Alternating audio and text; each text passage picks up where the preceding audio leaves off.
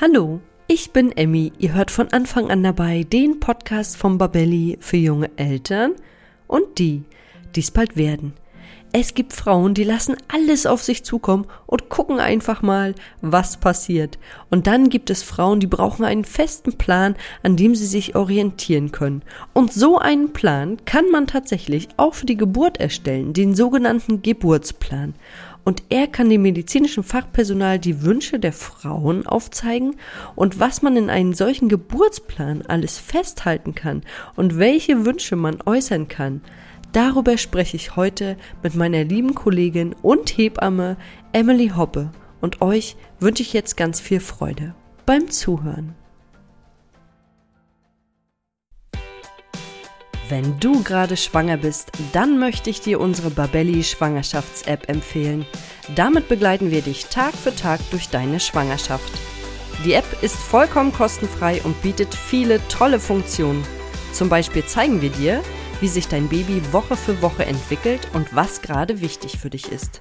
Außerdem gibt es Checklisten, mit denen du nichts mehr vergisst. Und wir zeigen dir, wann du an welche Formalitäten denken musst. Es gibt wirklich so viel zu erledigen, gerade rund um Elterngeld, Kita, Kinderarzt, Kindergeld, Hebamme und Geburtsvorbereitung. Das muss man erstmal alles wissen. Mit unserer App ist das kein Problem mehr. Außerdem hilft dir die App bei der Namenssuche und du kannst ein Schwangerschaftstagebuch führen. Besonders schön finde ich, dass du das Tagebuch am Ende deiner Schwangerschaft in einem schönen Design zum Download bekommst. Was für eine tolle, bleibende Erinnerung. Wenn du unsere App haben möchtest, dann such einfach bei iOS, Google Play oder der Huawei App Gallery nach Babelli Schwangerschaft. Ja, hallo und herzlich willkommen zu einer neuen Folge von von Anfang an dabei. Heute dreht sich alles um das Thema Geburtsplan, denn für viele Frauen ist es wichtig, eine Anleitung zu haben für die Geburt, beziehungsweise schon einen kleinen Fahrplan, an dem man sich orientieren kann und festhalten kann. Und wen gibt es Besseres, als mit einer Hebamme über genau dieses Thema zu sprechen? Und deshalb freue ich mich wieder sehr auf meine Kollegin Emily Hoppe. Hallo Emily. Hallo Emmy, schön wieder dabei zu sein. Ja, ich freue mich sehr, dass wir heute mal über den Geburtsplan sprechen und am Anfang würde ich dich deshalb gleich mal fragen, was ist denn überhaupt der Geburtsplan und wozu dient er? Also der Geburtsplan ist quasi ein Dokument, was ihr vor der Geburt erstellen könnt, indem ihr im Grunde eure Wünsche und Gedanken äh, hinsichtlich der Geburt aufschreibt. Und diesen Plan, ich sage eigentlich ungern immer Plan, weil das immer so voraussetzt, dass das genauso stattfinden muss, sondern einfach eher so ein Wunsch, so eine Wunschliste, die ihr habt, den ihr dann ähm, den geburtshilflichen Team, also den Hebammen, beim Anmeldegespräch in der Klinik überreicht oder auch erst wenn ihr in die Klinik geht, kommt immer drauf an, dass die sozusagen so einen kleinen Leitfaden haben und sehen, worüber habt ihr euch Gedanken gemacht, was ist euch wichtig und versuchen dem natürlich dann auch äh, gerecht zu werden. Aber man muss wissen, dieser Plan ist jetzt nicht in Stein gemeißelt. Also egal, was ihr euch aufschreibt, heißt nicht, dass es genauso kommen muss, wenn ihr eure Meinung im Laufe der Geburt ändert, weil ihr könnt nie wissen, wie alles kommt. Ist es auf jeden Fall möglich, da natürlich dann auch zu sagen, nee, nur weil ich das jetzt auf den Plan geschrieben habe, heißt nicht, dass das so genau stattfinden muss. Aber im Vorfeld waren das meine Gedanken dazu und in der geburtshilflichen Situation muss man dann halt immer wieder mal gucken, was ist jetzt, wie, was ist das Beste für Mutter und Kind natürlich. Das ist ganz wichtig, dass die Frauen das schon mal gehört haben, dass sich die Situation natürlich jederzeit ändern kann. Und was du auch gesagt hast, manchmal ist es so, wenn man vielleicht kein Vorgespräch hatte mit gerade der Hebamme, die einen dann unter der Geburt betreut, dass die Hebamme dann weiß im Kreissaal oder wo man auch immer gebärt, welche Vorlieben hat denn die Frau? Und dann kann man auf diesen Geburtsplan nochmal gucken und manchmal stehen da Sachen drauf wie, ich hätte gerne Lavendelspray, jetzt mal so als Beispiel, dann wissen die Hebammen schon ungefähr, was der Frau gut tun könnte und haben auch ein Gefühl dafür, wenn sie äh, den Plan sehen und sich an diesem orientieren können. Und jetzt möchte ich von dir, Emily, erstmal wissen, was für Dinge kann man denn im Geburtsplan festhalten? Genau, also am Anfang äh, von dem Plan sind erstmal die Basics wichtig, ähm, wer sozusagen bei der Geburt mit dabei ist, ähm, wie lange derjenige auch mit dabei sein soll oder ob der zum Beispiel auch bei gewissen Untersuchungen ähm, draußen, also außen vor bleibt. Ähm, ist natürlich ganz wichtig, dass ihr das vorher mit der Begleitung für die Geburt oder halt eurem Partner vorher besprecht, dass das ganz klar ist, sei es zum Beispiel, weil er kein Blut sehen kann oder ähm, es für eure Beziehung wichtiger ist, wenn er nicht alles mitbekommt oder aber natürlich, dass er die ganze Zeit, wenn möglich, dabei ist, dass ihr sowas zum Beispiel notieren könnt. Genau, dann ansonsten, was euch äh, besonders wichtig ist, also ich habe es auch selber gemerkt in den verschiedenen Anmeldegesprächen, die ich auch selbst in der Klinik gemacht habe, dass natürlich verschiedenste Sachen euch wichtig sind, ob es sei irgendwie bestimmte Geburtsposition, was euch wichtig ist unter der Geburt, zum Beispiel im Hinblick auf einen Dammschnitt oder auch nicht. Also es gibt natürlich geburtshilfliche Maßnahmen und man wird auch äh, in der Klinik speziell äh, vorher darüber aufgeklärt und in dem Zusammenhang könnt ihr natürlich eure Fragen stellen, auch mit dann mit der Hebamme, wie das sozusagen in dieser Klinik gehandhabt wird und was ihr euch dann in dem Zusammenhang vorstellt. Und ansonsten kann man sich Gedanken machen, zum Beispiel über die Nabelschnur nach der Geburt. Da gibt es verschiedene Varianten, ähm, auch ob ihr zum Beispiel eine Nabelschnurspende machen wollt. Also so eine kleinen Kleinigkeiten, die sozusagen notiert werden können, wenn ihr einen geplanten Kaiserschnitt oder einen Kaiserschnitt aufgrund einer medizinischen Indikation habt, was euch da hinsichtlich wichtig ist, ob da der Partner mit dabei sein soll, das Kind mit auf die Brust kommt. Also es gibt wirklich verschiedene Sachen, worüber man sich Gedanken machen kann. Und das macht man natürlich auch am besten bei offenen Fragen, wo man einfach nicht weiß, wie soll ich denn darüber jetzt denken? Muss ich da irgendwas Spezielles beachten? Muss man natürlich dann vielleicht auch einfach im Gespräch mit der Hebamme oder was auch oft ist äh, im Geburtsvorbereitungskurs, kann man solche Fragen dann natürlich auch stellen. Da wird auch immer jede Hebamme euch einmal erklären, was ein Geburtsplan ist was gewisse Punkte sein können, über die ihr euch Gedanken machen könnt und die ihr euch da notiert. Und genauso auch, was dann nach der Geburt euch wichtig ist, sei es Haut auf Haut kuscheln, stillen oder ob sonst andere Wünsche, wie zum Beispiel ein Familienzimmer gibt, dass sowas einfach schon mit in der geburtshilflichen Akte steht und dann die Hebammen, alle, die im Dienst sind, zum Beispiel wissen, was euch wichtig ist und versuchen dann darauf einzugehen. Das kann den Hebammen natürlich auch die Arbeit ganz doll erleichtern. Und was ich jetzt äh, gerade, was mir gerade noch mal so bewusst geworden ist im Zuge der Recherchen, habe ich ja auch noch mal zum Thema Geburtsplan recherchiert, denn ich hatte bei beiden Geburten keinen Geburtsplan und habe mir auch überhaupt gar keine Gedanken gemacht und habe jetzt aber mitbekommen, dass Geburtspläne tatsächlich ziemlich ausführlich sein können. Also es gibt sie wirklich in allen möglichen Varianten, kurz, lang, vierseitig, selbstgeschrieben. Da sind fast keine Grenzen gesetzt. Und da sollte mhm. man sich vor der Geburt vielleicht einmal kurz darüber Gedanken machen, möchte ich das? Äh, und was möchte ich? Und dann kann man gucken, welche Variante nehme ich auch für mich? Was passt zu mir? Welcher Typ bin ich? Und jetzt äh, möchte ich mit dir mal gerne darüber sprechen, was ist denn so zum Beispiel wichtig im Moment der Geburt, was können wir da alles beeinflussen und was können wir da auch in den Geburtsplan schreiben? Also unter der Geburt äh, ist es natürlich äh, möglich zu sagen, ob ihr ähm, eine Wassergeburt möchtet. Das ist eigentlich fast bei vielen Frauen Thema, dass sie sich das sehr schön vorstellen mit dem warmen Wasser und dass es ähm, ja auch förderlich ist für das Dammgewebe, um Dammverletzungen vorzubeugen, dass viele Frauen ähm, fragen, ob ähm, eine Wassergeburt in der Klinik möglich wäre, wie viele Wannen es gibt und äh, ob es halt auch eine Entspannungswanne gibt, weil nicht immer findet jede Geburt dann am Ende auch in der Geburtswanne statt. Aber es gibt oft die Möglichkeit, das zu ermöglichen. Äh, genauso wie Aromatherapie, ob im Kreissaal gewisse Düfte da sind oder Duftlampen.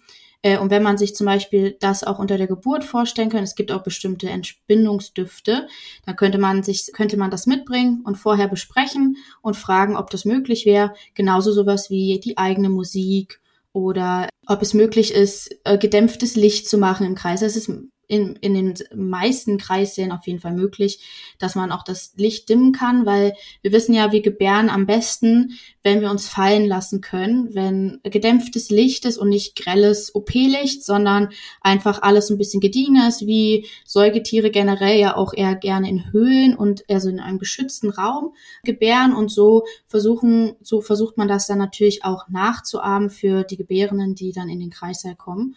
Und das sind zum Beispiel Sachen, die, die sind beeinflussbar, die kann man sich vorher überlegen und auch mit dem Partner besprechen. Auch genauso wie Sachen wie, ich möchte vielleicht, ich habe mich mit Hypnobirthing äh, beschäftigt und möchte das unter der Geburt anwenden dass das natürlich das geburtshilfliche Team auch weiß, dass irgendwo notiert ist, okay, bitte leise in den Raum reinkommen, bitte nicht so viel ansprechen, weil jedes Mal, wenn die Frau sonst angesprochen wird, kommt sie aus ihrer Meditation und auch aus diesem Trance-Zustand, den sie sich ja ähm, erschaffen möchte unter Geburt um leichter mit den Wehen umzugehen, das würde natürlich stören.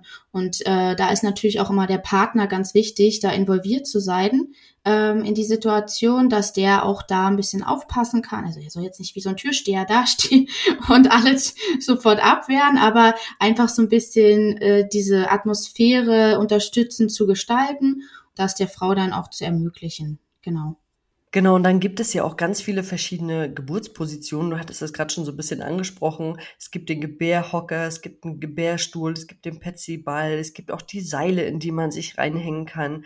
Das kann man alles im Vorfeld schon mal sich überlegen, was kann ich mir denn eigentlich vorstellen?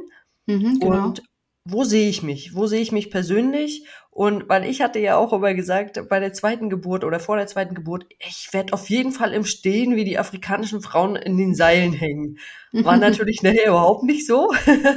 ja. ja. Ich ähm, bin immer so der an den Anweisungen der Hebamme gefolgt oder der Hebammen es waren am Anfang zwei, die mich immer weiter angeleitet haben. Und ähm, ich glaube tatsächlich, dass das manchmal ganz gut ist, wenn man so einen Plan hat, weil hätten die gewusst, was ich für Wünsche hatte, dann hätten sie mich vielleicht motiviert, in die Seile zu gehen und zu sagen, hey, du wolltest es doch mal machen, willst es vielleicht mal ausprobieren.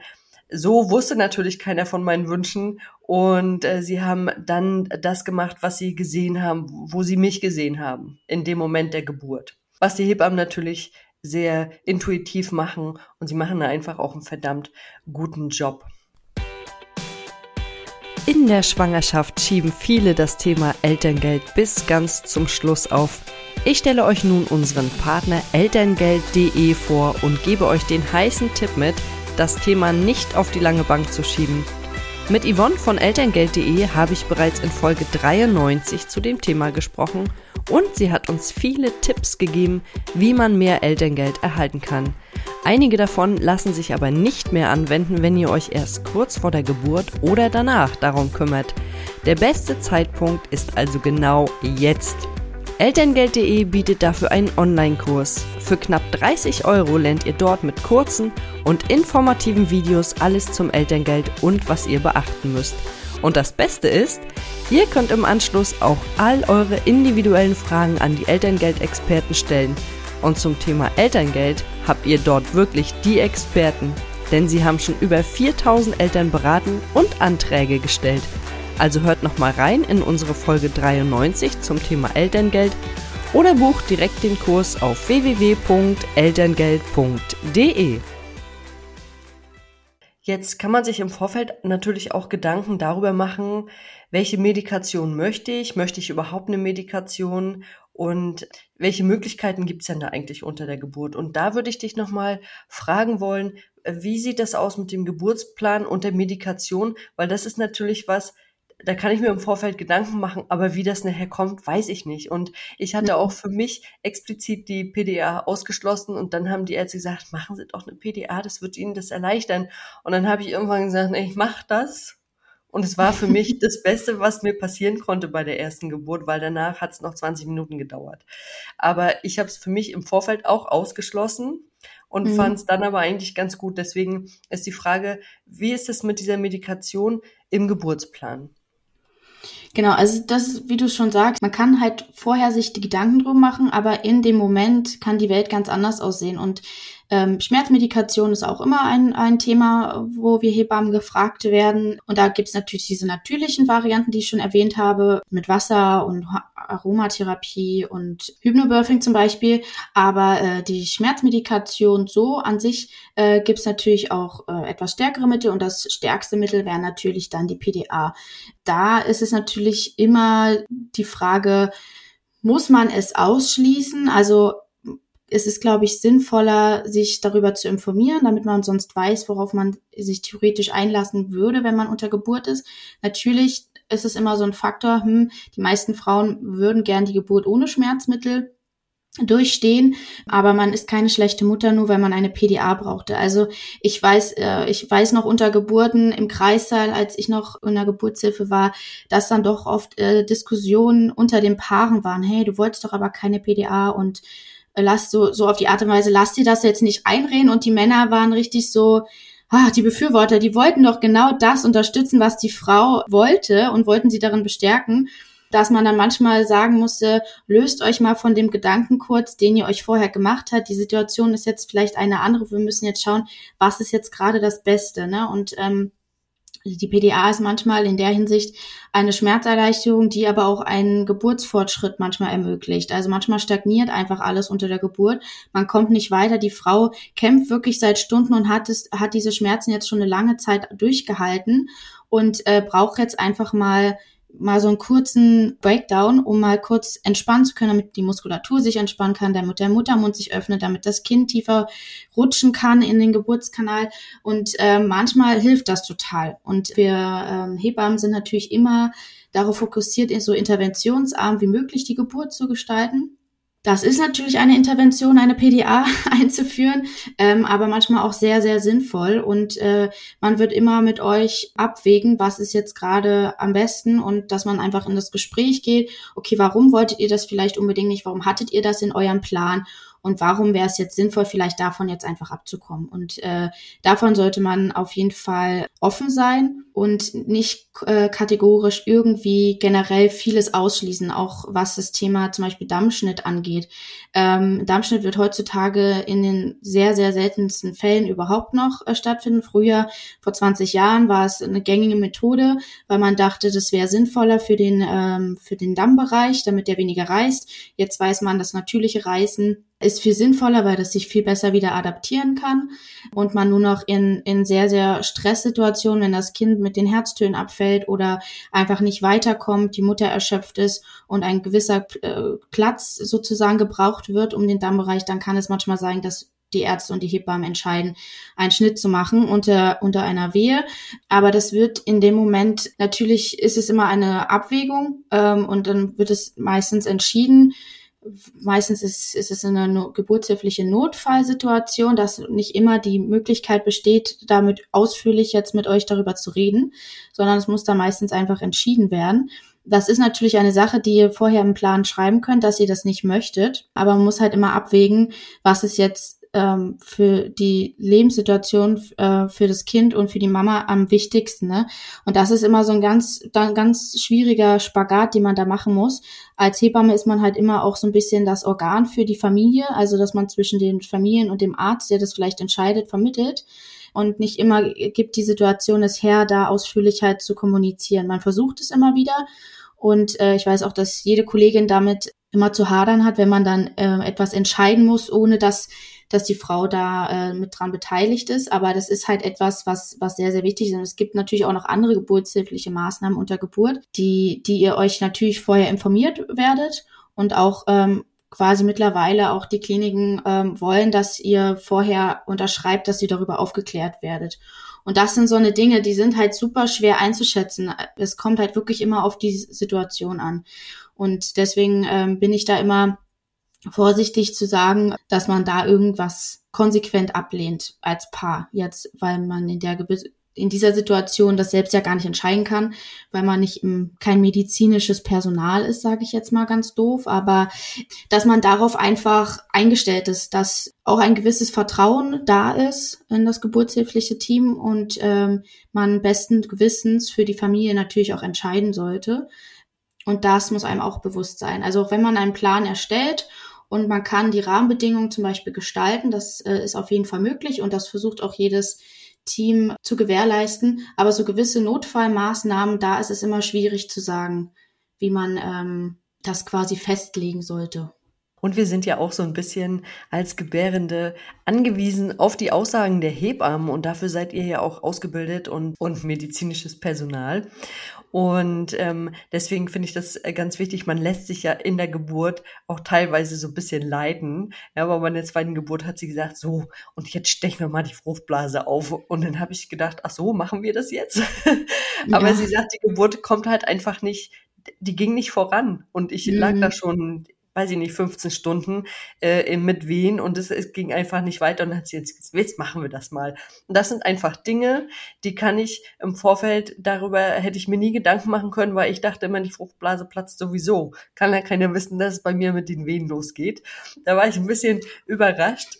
Und ähm, ich finde es trotzdem gut, dass es äh, die Möglichkeit gibt, sich einen Geburtsplan zu machen denn man hat einfach so eine Orientierung schon und weiß, man weiß, was man möchte und man weiß, was man nicht möchte. Und was ich auch ganz wichtig fand, ist dieser Hinweis, den du gegeben hast, dass Paare untereinander nochmal sprechen im Vorfeld. Hey, pass mal auf, wenn die Situation sich unter der Geburt ändert, dann kann es auch sein, dass sich meine Meinung ändert. Ja, genau, und ja. Ähm, das sollte uns allen quasi nochmal bewusst sein, dass immer bestimmte Situationen bestimmte Maßnahmen einfach erfordern. Jetzt interessiert mich nochmal, was kann ich denn im Geburtsplan hinsichtlich der Nabelschnur und der Plazenta festhalten? Also genau, die Nabelschnur kann entweder ausposiert werden, sozusagen. Also es gibt so drei Varianten nach der, nach der Geburt, wird entweder sofort abgenabelt, wenn es jetzt eine geburtshilfliche Situation oder das Kind zum Beispiel Adaptionsstörung hat oder es ihm nicht gut geht oder Nabelschnur um den Hals hat äh, oder sogar ein Nabelschnurknoten, dass es einfach notwendig ist, äh, um das Kind quasi richtig zu gebären, dass man sofort abnabelt. Das ist aber wirklich eigentlich auch nur in den Notfallsituationen notwendig. Äh, dann gibt es noch frühes Abnabeln, das ist so nach anderthalb Minuten ungefähr, nach einer bis anderthalb Minuten. Und dann noch das späte Abnabeln, quasi das Auspulsieren der Nabelschnur. Und in den aktuellen AWMF-Leitlinien und auch in der äh, Leitlinien zur vaginalen Geburt wird sozusagen heutzutage so eine Mischform etabliert. Also man sollte versuchen, die Nabelschnur eine Minute mindestens noch auspulsieren zu lassen und maximal fünf Minuten. Ein richtiges Auspulsieren der Nabelschnur kann nämlich auch manchmal über fünf Minuten dauern. Ähm, das hat den Sinn, dass man möchte, dass noch der Rest, das restliche Blut, was noch in der, äh, was noch von der Plazenta und von einem Baby sozusagen die Verbindung, die da ist, die äh, das Baby quasi die ganze Zeit ernährt hat, dass der das restliche Blut noch in den Körper des Babys gelangt um somit das Blutvolumen des Kindes zu erhöhen. Um so 30 bis 40 Prozent schafft man da fast, ähm, wenn man länger als äh, ein bis drei Minuten wartet. Und somit hat das Baby viel, viel mehr Sauerstoff äh, im Blut auch. Und man kann sozusagen so eine Blutarmut, so eine Anämie vorbeugen. Der einzige Nachteil ist manchmal, dass man zu viel äh, Blutkörperchen, im, ähm, also auch Hämoglobin im Körper hat, dann das Baby. Und man dazu ein bisschen mehr neigt, äh, gelb zu werden, weil die äh, Haut sozusagen, also dieses Hämoglobin, das muss verstoffwechselt werden über die Leber und die Leber arbeitet noch nicht so gut vom Baby und das kann manchmal dann zu etwas höheren Gelbwerten ähm, führen ist aber weniger äh, eine Komplikation, das, das weiß man zwar, deswegen macht man sozusagen so eine, so eine Mischform mittlerweile und in den Kliniken wird es unterschiedlich gehandhabt. Und sowas wäre dann auch interessant für euch, sozusagen im Aufnahmegespräch zu erfragen, wie handhabt ihr das hier in der Klinik mit der Nabelschnurtrennung sozusagen. Da besteht trotzdem die Möglichkeit, äh, dann, dass es der Partner oder die Geburtsbegleitung quasi macht, die Nabelschnur zu durchtrennen, aber man wartet halt. Das Kind kommt erstmal auf die Brust und man lässt das Kind, wenn es gut äh, sich anpasst, äh, das erste Mal schreit, die Lungen sich quasi entfalten, Solange kann das Kind sozusagen auch einfach in der Nabelschnur bleiben und wird dadurch sogar noch unterstützt, dass es besser sich anpasst nach der Geburt. Und wenn ihr jetzt natürlich in einem anderen Fall sozusagen Nabelschnur eher spenden wolltet, fällt das leider weg. Das ist leider der Nachteil, weil dieses Blutvolumen, was äh, dieses Blut, was noch zum Baby sozusagen fließt, das würdet ihr äh, abnehmen wollen, um zu spenden. Und deswegen müsste das Kind eher sofort abgenabelt werden, wenn ihr sozusagen eine Nabelschnurspende vorhattet. Das ist immer so ein bisschen ein Punkt, den ihr abwägen müsst. Oder um das Nabelschnurblut natürlich auch einzufrieren und äh, für sich selbst quasi genau. zurückzubehalten für bestimmte Momente, wenn man es vielleicht irgendwann mal braucht, gibt ja auch die Möglichkeit, das einzulagern. Was du gerade gesagt hast, fand ich so schön, weil das sind jetzt Dinge, gerade mit der Nabelschnur, die können wir fest bestimmen da können wir sagen, so und so möchte ich das und nicht anders. Und da sind wir wieder so im Gegensatz zur Geburt. Da kann sich ja immer alles nochmal ändern und verschieben, weil keiner weiß, wie es bei der jeweiligen Frau ablaufen wird. Aber nach der Geburt, das sind Dinge, die können wir vorher ganz konkret festhalten und da können wir auch, wissen wir auch, diesen Plan können wir weiter verfolgen. Und äh, da interessiert mich natürlich auch, wie ist es mit der Plazenta? Da gibt's ja auch Möglichkeiten, hat es das jetzt gerade schon mit der Nabelschnur beschrieben, dass es da verschiedene Möglichkeiten gibt, die Nabelschnur abzutrennen. Aber mit der Plazenta gibt's ja auch so ein paar Sachen, man kann sie ja zum Beispiel auch mitnehmen, oder? Du kannst natürlich die Plazenta ähm, auch kühlen, also sozusagen in einer Kühltasche mitnehmen. Äh, du kannst dir ein Stück rausschneiden lassen, um jetzt sag ich mal Globulis, also homöopathische Mittel aus der Plazenta zu machen. Es gibt da verschiedenste Varianten. Manche möchten natürlich auch äh, die Plazenta eventuell essen oder ein Smoothie draus machen. Das ist natürlich, das sind Sachen, die müsst ihr euch genau vorher überlegen und auch wie ihr das dann handhabt, dass sowas dann zum Beispiel auch im Plan stehen kann, damit die Hebamme das weiß.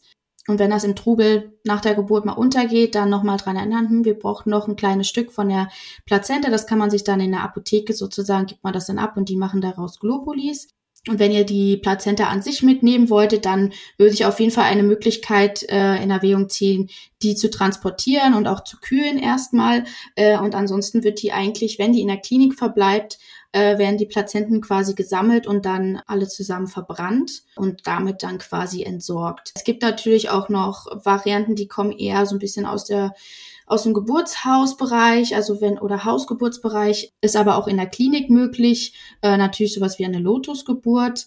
Das muss man sich aber im Vorfeld auch genau anschauen und informieren, wie man das handhabt. Lotusgeburt bedeutet was? Die Lotusgeburt ist quasi die Variante, dass man nicht die Nabelschnur durchtrennt und die Plazenta weiterhin über die Nabelschnur mit dem Baby verbunden bleibt, bis sie selber quasi äh, sich löst. Also sprich, die Nabelschnur einfach vom Baby äh, trocknet und sich löst und damit dann äh, auf natürliche Weise ähm, diese Trennung von Plazenta und Baby abgeschlossen ist.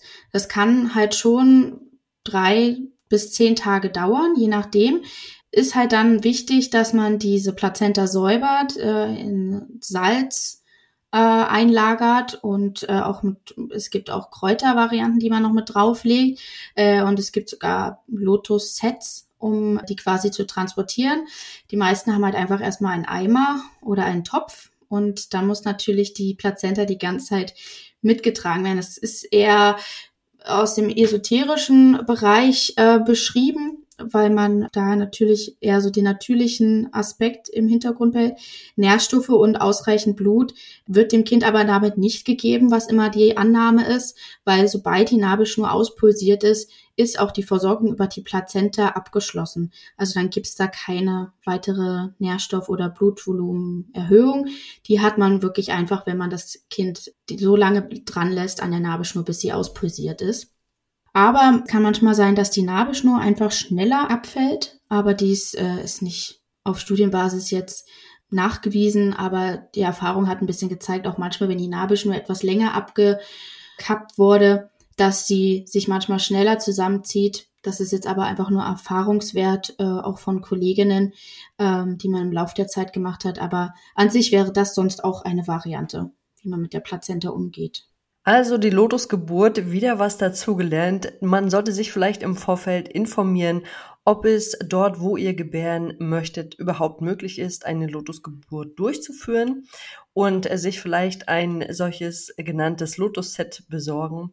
Habe ich mir jetzt gerade parallel nochmal angeguckt, sieht auf jeden Fall auch sehr interessant aus.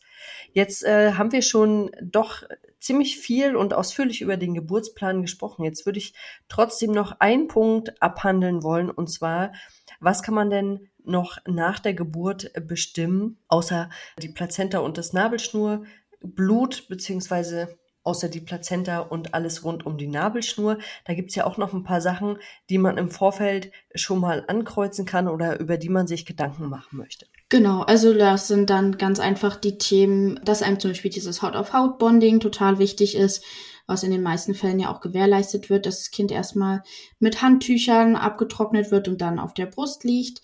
Ähm, dann natürlich auch das erste Stillen, ob man zum Beispiel vorher etwas ausstreichen möchte an Kolossum, ob man überhaupt stillen möchte.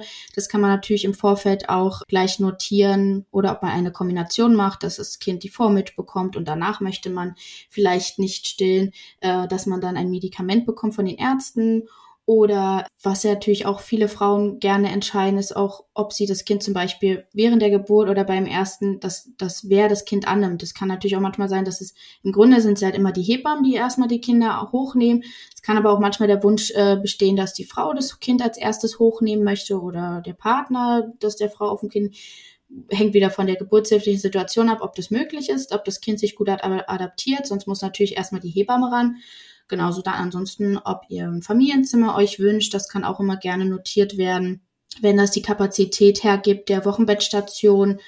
Genau, und dann erstmal, dass ihr natürlich erstmal alle in Ruhe ankommt und erstmal Ruhe als Familie habt. Oft stehen natürlich die ersten Untersuchungen an. Da kann man natürlich auch fragen, ob es möglich ist, erstmal eine Stunde lang quasi Ruhe nach der Geburt zu haben und erst dann die Untersuchung zu machen. Man bleibt ja so zwei Stunden äh, nach der Geburt erstmal im Kreissaal, bis man auf die Wochenbettstation kommt. Und in diesem Zeitfenster finden dann die U1 und die ersten Untersuchungen, Messen, Wiegen und so statt. Und ähm, natürlich kann da auch erstmal das Bonding und das Stillen als erstes ähm, stattfinden. Und man kann die Hebammen bitten, ob man dann im Nach Nachgang dann die Untersuchung stattfinden lässt das würde ich dann einfach in dem Moment mit den Hebammen auch besprechen. Falls man jetzt nicht im Kopf hatte oder die Kollegin nicht immer auf den Zettel gucken konnte vom Geburtsplan. Aber sowas kann man dann auch einfach ansprechen, dass einem das wichtig ist. Ja, und ich denke, was jetzt nochmal ganz deutlich geworden ist, ist es wichtig zu wissen, dass der Geburtsplan vielleicht, dass man den umtaufen müsste in Geburtswünsche. Das sind Vorstellungen, die wir haben von der Geburt unseres Kindes die sich manchmal genauso umsetzen lassen. Das wäre natürlich der Idealfall. Das ja. ist für alle wünschenswert. Manchmal muss man aber auch von dem Plan oder von den Wünschen etwas abweichen. Und ich finde es wichtig, wenn Frauen einen Geburtsplan haben möchten, dass sie sich im Vorfeld mit dem Partner oder der Partnerin nochmal zusammensetzen und sagen, hey, guck mal, das, äh, das könnten wir uns vorstellen. Dass mhm. sich auch beide wohlfühlen mit der Situation. Das ist, glaube ich, nochmal ganz wichtig. Und wenn ihr euch einen Geburtsplan runterladen möchtet, dann haben wir natürlich auch bei Babelli einen für euch parat. Und das Ganze verlinken wir natürlich auch nochmal in den Shownotes. Ja, Emily, dann danke ich dir erstmal für das ausführliche Gespräch. Wir beide haben ja jetzt doch wieder ganz schön lange miteinander geschnattert und ich freue mich sehr auf unseren nächsten Podcast. Ja, ich freue mich auch. Und dann viel Spaß beim Geburtsplan aufstellen. ja, das äh, gebe geb ich an die Zuhörenden weiter und äh, dann wünsche ich dir erstmal eine schöne Restwoche. Bis dann. Bis dann. Tschüss. Das war der heutige Podcast zum Thema Geburtsplan und wir haben noch mal gehört, es gibt ganz schön viele Punkte, über die man sich Gedanken machen kann und es ist wichtig im Vorfeld einmal alles mit dem Partner oder der Partnerin durchzusprechen, worauf die werdende Mutter großen Wert legt und was ihre Wünsche für die Geburt sind. Und noch viel wichtiger ist es aber mit den Hebammen vorher schon zu sprechen und den Geburtsplan bei der Geburt auch dabei zu haben. Und wenn euch der Podcast gefallen hat, dann abonniert ihn bei iTunes, Spotify oder wo immer ihr unseren Podcast hört, um keine neue Folge mehr zu verpassen.